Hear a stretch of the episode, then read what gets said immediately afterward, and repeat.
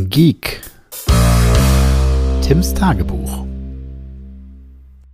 Was denn nun der Unterschied zwischen einem Geek und einem Nerd ist, das soll heute nicht erklärt werden. Ebenso lasse ich die Frage erstmal offen, warum denn Geek hier mit 3e geschrieben wird.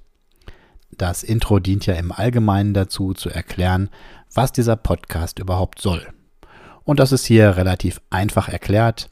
Es handelt sich um eine Art Tagebuch, wo ich immer dann etwas einspreche, wenn ich meine, es ist etwas Interessantes passiert, das auch andere Leute interessieren könnte.